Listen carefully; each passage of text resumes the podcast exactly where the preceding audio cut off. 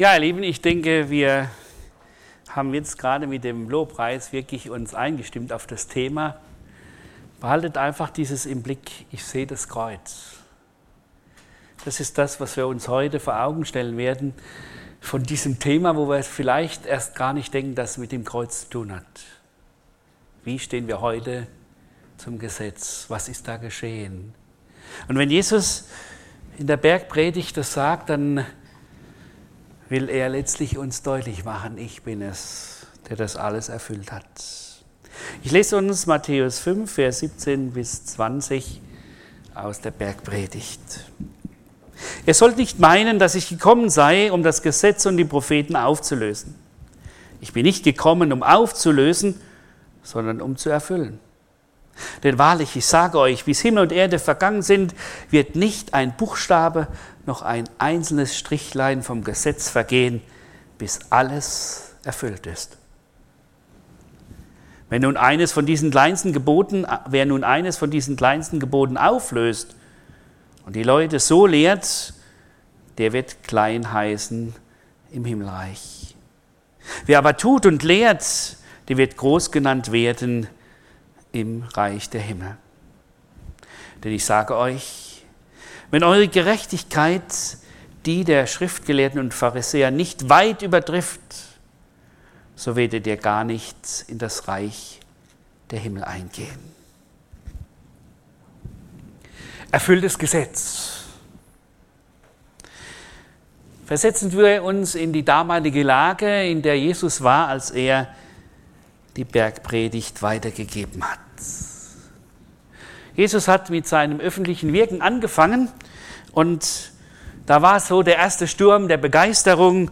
Die Menschen kamen zu ihm, er redete von dem anbrechenden Reich Gottes, er heilte Menschen und nun kamen die Menschen in Scharen, weil sie geheilt werden wollten, weil sie Erleichterung ihres Alltagslebens erhofften, aber weil sie auch merkten, da ist jemand, der unsere Sehnsucht nach wahrem Leben stillt. Und was macht jetzt Jesus? Man kann es nicht ganz genau sagen, aber wahrscheinlich wird es so gewesen sein, dass Jesus sich ein Stück weit zurückgezogen hat, auf einen Berg gegangen ist und letztlich dann zumindest mit dem Kreis der Jünger und vielleicht noch einem erweiterten Kreis zusammenstand, beziehungsweise er saß und sie hörten zu, um ihnen das Grundsätzliche vom Reich Gottes weiterzugeben. Und Jesus war jetzt kein Revolutionär wie andere, die sagten, also alles, was traditionell ist, das können wir jetzt vergessen. Alles, was bisher war, ist nichts mehr wert, sondern jetzt kommt das Neue. Ich werde etwas ganz Neues bringen. Nein, er sagt, ich werde das Alte so euch erklären, dass ihr versteht, um was es wirklich geht. Und ich denke, es war nicht zufällig, dass Jesus so angefangen hat mit der Bergpredigt, indem er erstmal die Leute, dass er erstmal seinen Jüngern sagt, wer ist denn wirklich glücklich? Denn das war ja die Sache, was die Leute fragten, wo die Leute Sehnsucht hatten, ja, Sehnsucht nach Glück. Dieses Glück kann ja nur dann geschehen, so haben wir es gehört, wenn diese Beziehung zu Jesus wirklich da ist. Wenn man merkt, es geht nicht darum, dass ich im Mittelpunkt stehe, sondern es geht darum, dass Gott in meinem Leben zum Ausdruck kommt. Und dann sagt Jesus seinen Jüngern, schaut mal, ihr habt eine Aufgabe in eurer Umgebung. Ihr sollt konservierend sein wie Salz und leuchten wie Licht. Ihr sollt solche sein, die durch ihr Leben den anderen vermitteln, dass sie noch etwas brauchen, was ihnen bis jetzt noch fehlt. Nämlich, dass sie eine Ausrichtung brauchen auf diesen Herrn und Heiland Jesus Christus. Manuel hat in seiner ersten Predigt über die Bergpredigt das so ausgedrückt. In der Bergpredigt sehen wir wie so ein Band, der Gnade, der Erlösung, das sich durchzieht. Auch wenn es äußerlich so aussieht, als würde Jesus das, was Jesus, was Gott vorher gesagt hat, nämlich die Gebote, als würde die verschärfen. Aber wenn man genau hinschaut, macht er es ja zunächst mal so, dass er sagt, ich bin gekommen, um das Gesetz und die Propheten zu erfüllen. Und dann erst erklärt er, wie er Erfüllung der Gebote sieht. Also wird in unserem Textabschnitt klar gemacht, dass Jesus sagt, es geht mir nicht um etwas Neues, sondern es geht mir um das zu erfüllen, was Gott längst vorausgesagt hat, was er den Propheten in den Mund gelegt hat, dass sie es weitergeben sollen über das Heil und die Errettung, die er vorhat in seinem Messias, in seinem Menschensohn, in seinem menschgewordenen Gottessohn. Und Jesus hat am Ende seine Wirksamkeit, als er als Auferstandener mit den Jüngern in Verbindung war, da hat er in Lukas 24, wird uns das weitergegeben, hat er den Jüngern gesagt, schaut, das ist jetzt alles geschehen. Das Wort hat sich erfüllt. Ich musste leiden und sterben und bin auferstanden. Und jetzt habt ihr die Aufgabe. Ihr die Aufgabe, Buße und Vergebung der Sünden zu verkündigen unter allen Völkern. Ich habe die Voraussetzung gegeben und jetzt tut es, dass ihr das weitergebt.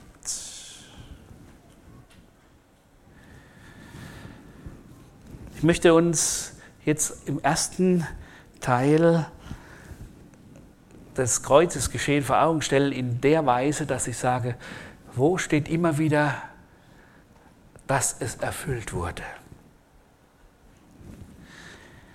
Ich bin also gekommen, das Gesetz und die Propheten zu erfüllen. Und zwar bis ins Kleinste hinein, bis zum kleinsten Strich, das E und F im Hebräischen auseinanderhält. Das fing da an, als Jesus dem, der mit dem Schwert reinschlägt, als er gefangen genommen werden sollte, sagt, stecke dein Schwert in die Seite, denn wenn es darum ging, dass ich einen Beistand hätte, dann könnte mir mein Vater im Himmel zwölf Millionen Engel schicken. Aber es muss die Schrift erfüllt werden.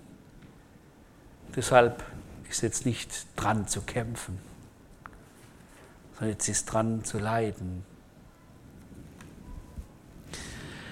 Und Jesus macht denen, die sozusagen von der Tempelpolizei kommen, und ihn gefangen nehmen, macht er klar, ich verstehe gar nicht, warum kommt ihr jetzt extra hier in den Garten Gethsemane und, äh, und wollt, mir, äh, wollt mich jetzt gefangen nehmen. Ich war, war doch jeden Tag bei euch. Hätte doch jeden Tag mich gefangen nehmen können. Aber ich weiß, warum das so ist. Das ist erst jetzt möglich, weil es so geschehen muss, damit die Schrift und die Propheten erfüllt werden. Und dann schweigt Jesus. Was ganz Besonderes, ich habe das letztens herausgearbeitet, im Markus-Evangelium wird es besonders dargestellt. Bei allen Verhören, die Jesus hatte und bei allem, was er da an Furchtbarem erlitten hat, ob das jetzt beim Hohen Rat war, ob das bei Pilatus war, ob das bei den Kriegsknechten waren, die ihn verhöhnt haben, Jesus schweigt. Jesus lässt es über sich ergehen und da kommt das zum Ausdruck, was uns in Jesaja 53, Vers 7 gesagt wird.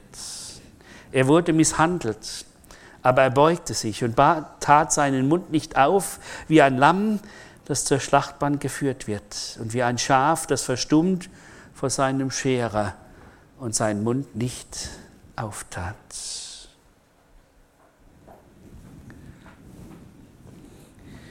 Jesus hat, als Pilatus ihm sagt, Mensch, jetzt verteidige dich doch endlich mal. Ich habe doch die Möglichkeit, dich freizulassen.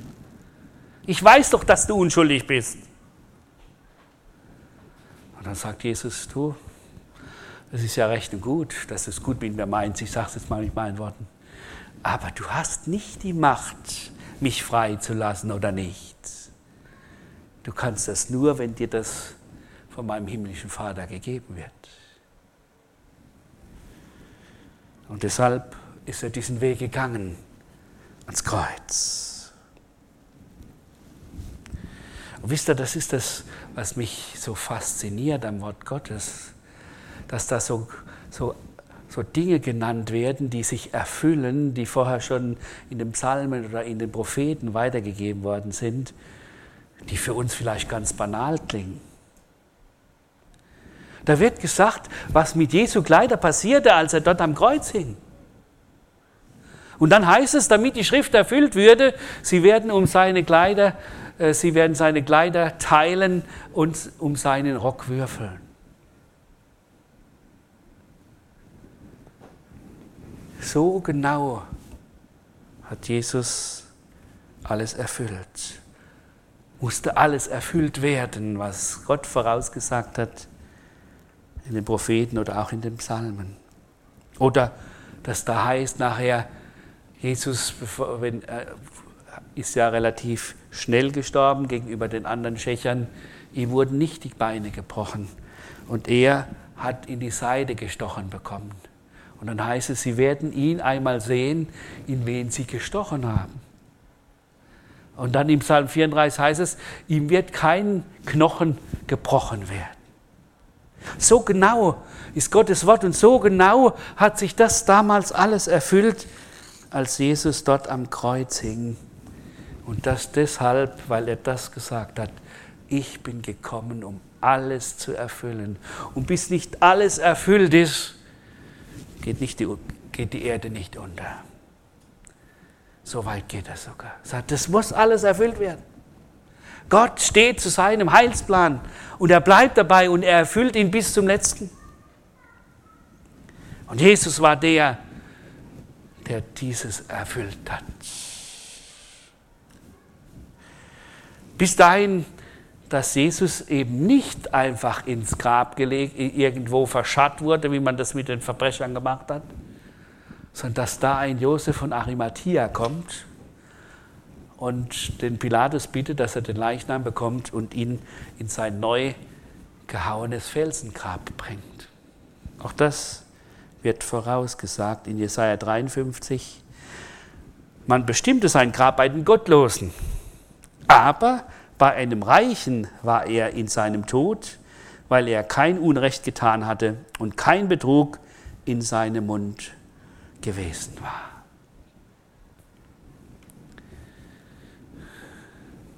Führ mich an dein Kreuz. Auch das ist genau die Sache, die wir heute bedenken dürfen. Weil Jesus das Gesetz und die Propheten erfüllt hat, ging er ans Kreuz. Uns zu gut. Denn genau das ist passiert. Das Verdammende des Gesetzes hat Jesus auf sich genommen, damit wir frei leben können. Das ist das Evangelium. Jesus stellt sich zwischen das Gesetz, das uns verdammt, und zwischen uns, die wir uns auf ihn ausrichten, und sagt, ja, ich habe alles bezahlt. Der Teufel anklagt, sagt, ich habe alles bezahlt. Du hast keine Anrecht mehr. Und dann sagt er dem Vater, schau, ich habe alles bezahlt.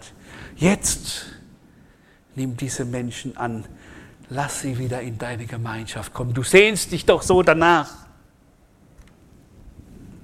Und wenn wir dann in die Bibel hineinschauen, in die verschiedenen Briefe, wo Paulus das so immer wieder aufgezeigt hat, dann heißt es zum Beispiel in Galater 4, als die Zeit erfüllt war, sandte Gott seinen Sohn, geboren von einer Frau und unter das Gesetz getan, damit er die, welche unter dem Gesetz waren, loskaufte, damit sie die Sohnschaft empfingen.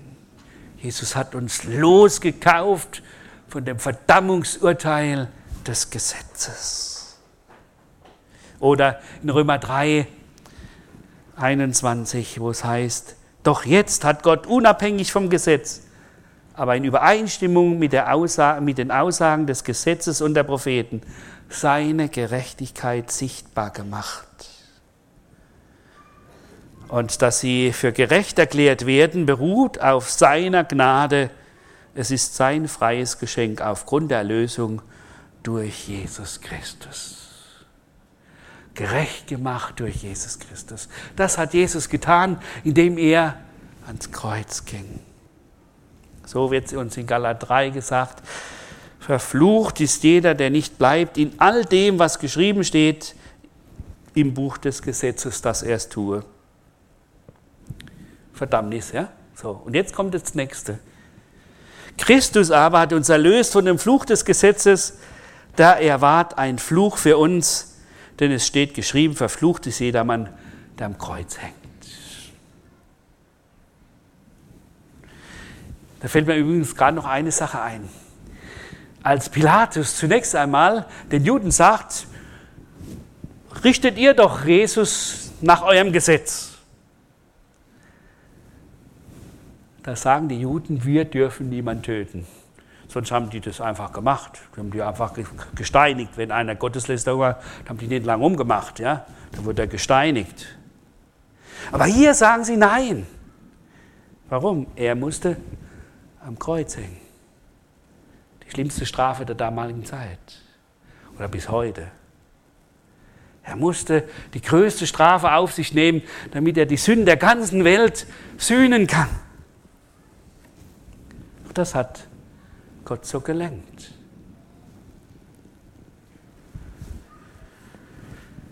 Jesus, der, der uns frei macht von der Verfluchung des Gesetzes. Und wisst ihr, und dann kommt es wunderbar in 2. Korinther 5, wo uns gezeigt wird, was ist da eigentlich geschehen. Da heißt es, alles aber ist von Gott, der uns mit sich selber versöhnt hat durch Jesus Christus und das Amt gegeben, das die Versöhnung predigt. Jetzt müssen wir so ein klein bisschen Sprachkunde machen. Was heißt Versöhnung eigentlich? Oder was ist der Unterschied zwischen Vergebung und Versöhnung?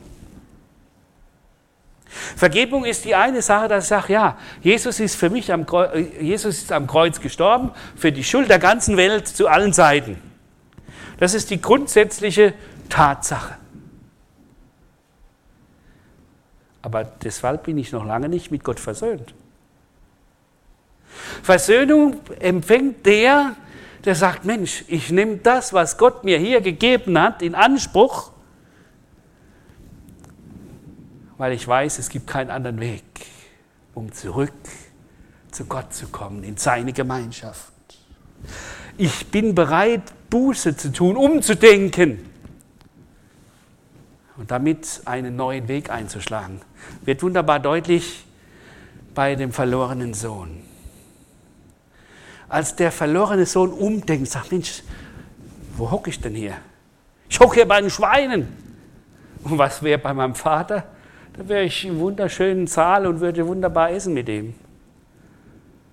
Das kann doch nicht sein. Irgendwas habe ich da falsch gemacht. Ja.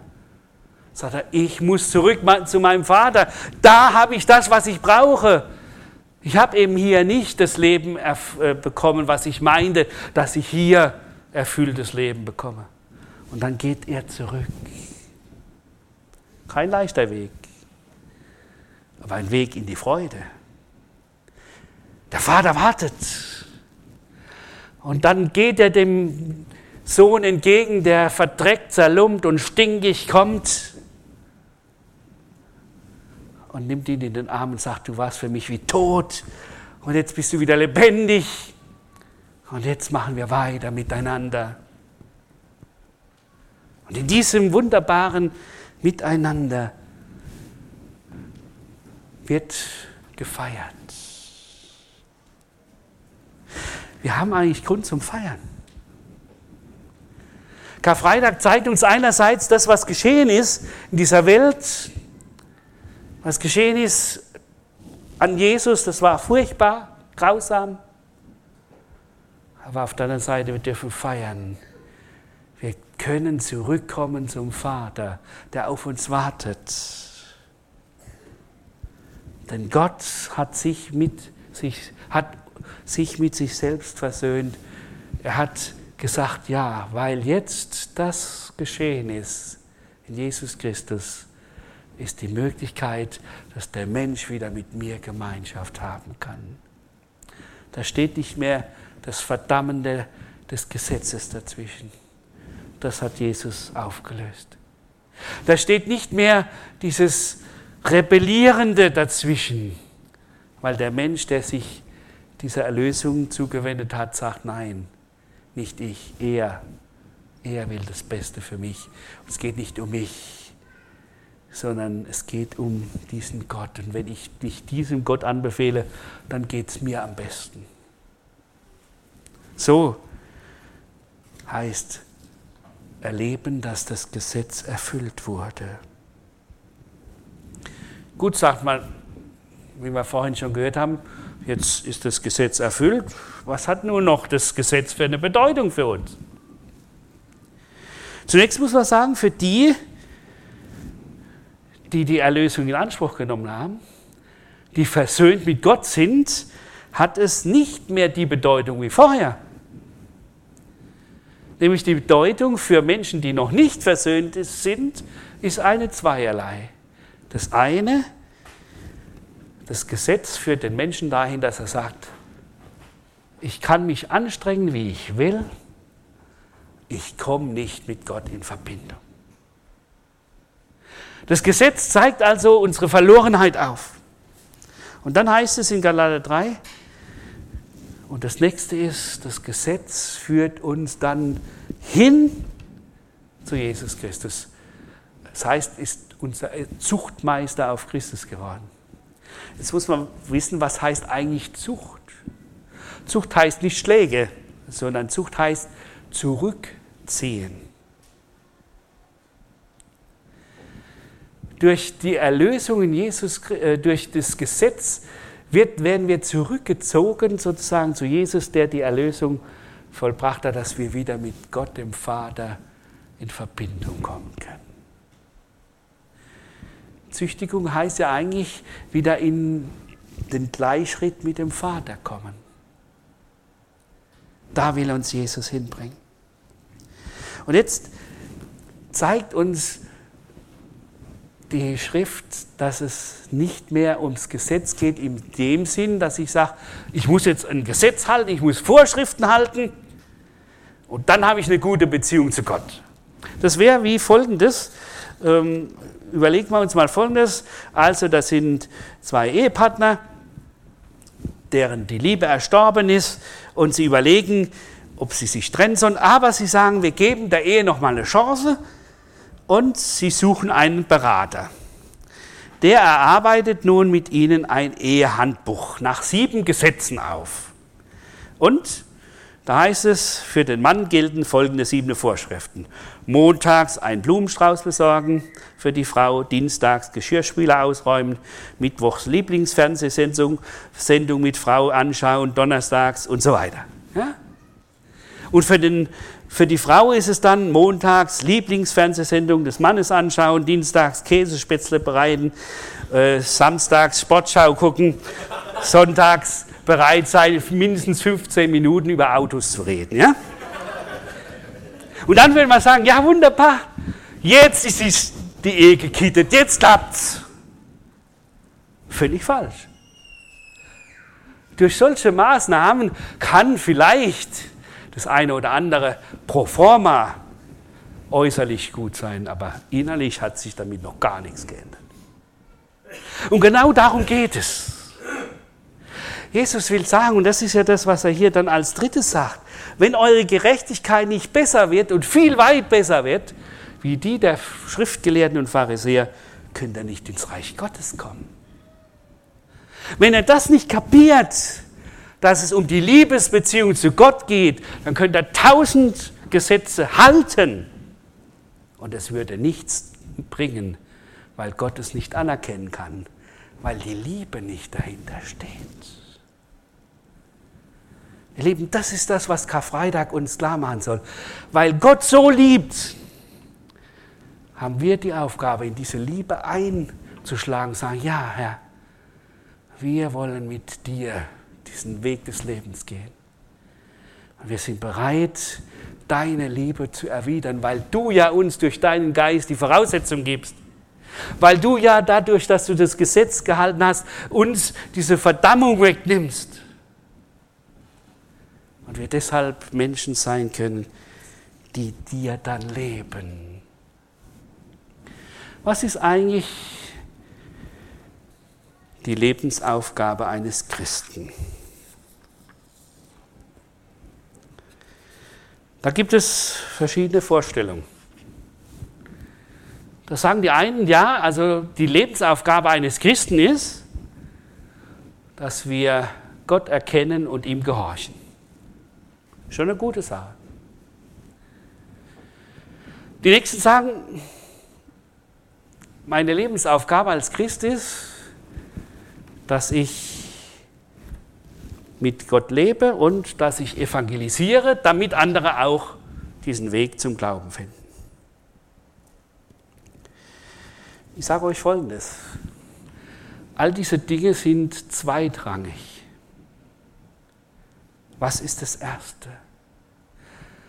Das Erste ist, wenn ich kapiert habe als Christ, meine Beziehung zu Gott in Jesus Christus, das ist meine Lebensaufgabe.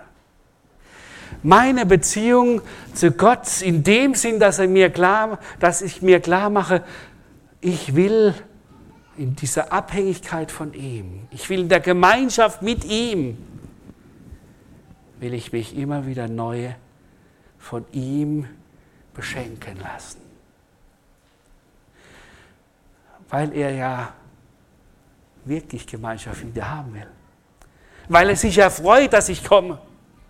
Weil er alles gibt, damit ich in diesem Einklang sein kann mit ihm und auch mit mir selber. Das ist unsere erste Aufgabe. Das heißt, das Gesetz erfüllen im Einklang mit Gott zu sein. Und weil ich im Einklang mit Gott, in der Liebesbeziehung mit Gott bin, kann ich dann auch das andere erfüllen, wie Jesus sagt, liebt eure Nächsten wie euch selbst. Wenn ich nicht im Einklang mit Gott bin und dadurch dann in Einklang mit mir selber komme, kann ich den Nächsten auch nicht leben. Und deshalb sagt Jesus, die Zusammenfassung der ganzen Gesetze ist das Doppelgebot. Liebe Gott von ganzem Herzen von ganzem Denken, von deinem ganzen Sein her. Denke um, heißt es. Und liebe deinen Nächsten wie dich selbst. An diesen beiden Geboten hängt das ganze Gesetz und die Propheten. Und das hat Jesus vorgelebt, bis zum Tod am Kreuz auf Golgatha. Was ist die Voraussetzung, dass das geschieht? Das wird auch schon im Alten Testament sehr deutlich gesagt, ob Jeremia 31 oder in Ezekiel 36. Das heißt, ich will mein Gesetz in ihr Herz geben und in ihren Sinn schreiben, und sie sollen mein Volk sein und ich will ihr Gott sein. Das ist das Umdenken, das ist die Erneuerung. Gott sagt, ich mach's. Ich habe die Voraussetzung durch Jesus am Kreuz geschaffen. Und nehmt das jetzt in Anspruch und erlebt, wie ich euch führe. Und dann kann Jesus sagen seinen Jüngern in Johannes 15, Vers 10, wenn ihr meine Gebote haltet, so bleibt in meiner Liebe, gleich wie ich die Gebote meines Vaters gehalten habe und in seiner Liebe geblieben bin bleiben in der Liebe Gottes. Das ist die Gerechtigkeit, die weit größer ist als die der Schriftgelehrten und Pharisäer. Die meinten, wenn sie so ein paar gute Gesetze und Gebote haben, dann sind sie recht vor Gott. Nein, die Liebesbeziehung zu Gott, das ist die Voraussetzung. Und lassen wir uns ganz neu befreien von der Heuchelei, dass wir äußerlich so ein tolles Christsein darstellen, aber innerlich die Beziehung zu Jesus fehlt. Er will uns da neu machen, weil er ans Kreuz gegangen ist für uns. Amen. Wir beten. Herr Jesus Christus, wir danken dir, dass wir vor dir stehen dürfen, vor deinem Kreuz, um zu sehen, was du alles da erduldet hast für uns. Um zu sehen, wie du dich ganz gegeben hast, damit wir wieder mit dem Vater ins Reine kommen konnten. Du weißt um jeden Einzelnen von uns, wie es mit unserer Beziehung zu dir und zu dem Vater steht, dem himmlischen Vater. Herr, schenke jedem Einzelnen ganz neu dieses Berührtsein von dir im Herzen, damit wir wieder neu froh sind oder ganz neu froh werden. Wir sind nicht unterm Druck sondern wir sind Menschen, die Geliebte sind.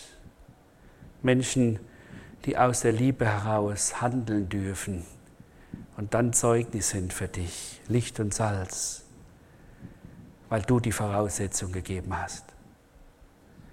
Danke für deine Gegenwart, danke, dass du uns weiter leitest und wir von dir ausgerichtet sein dürfen. Amen.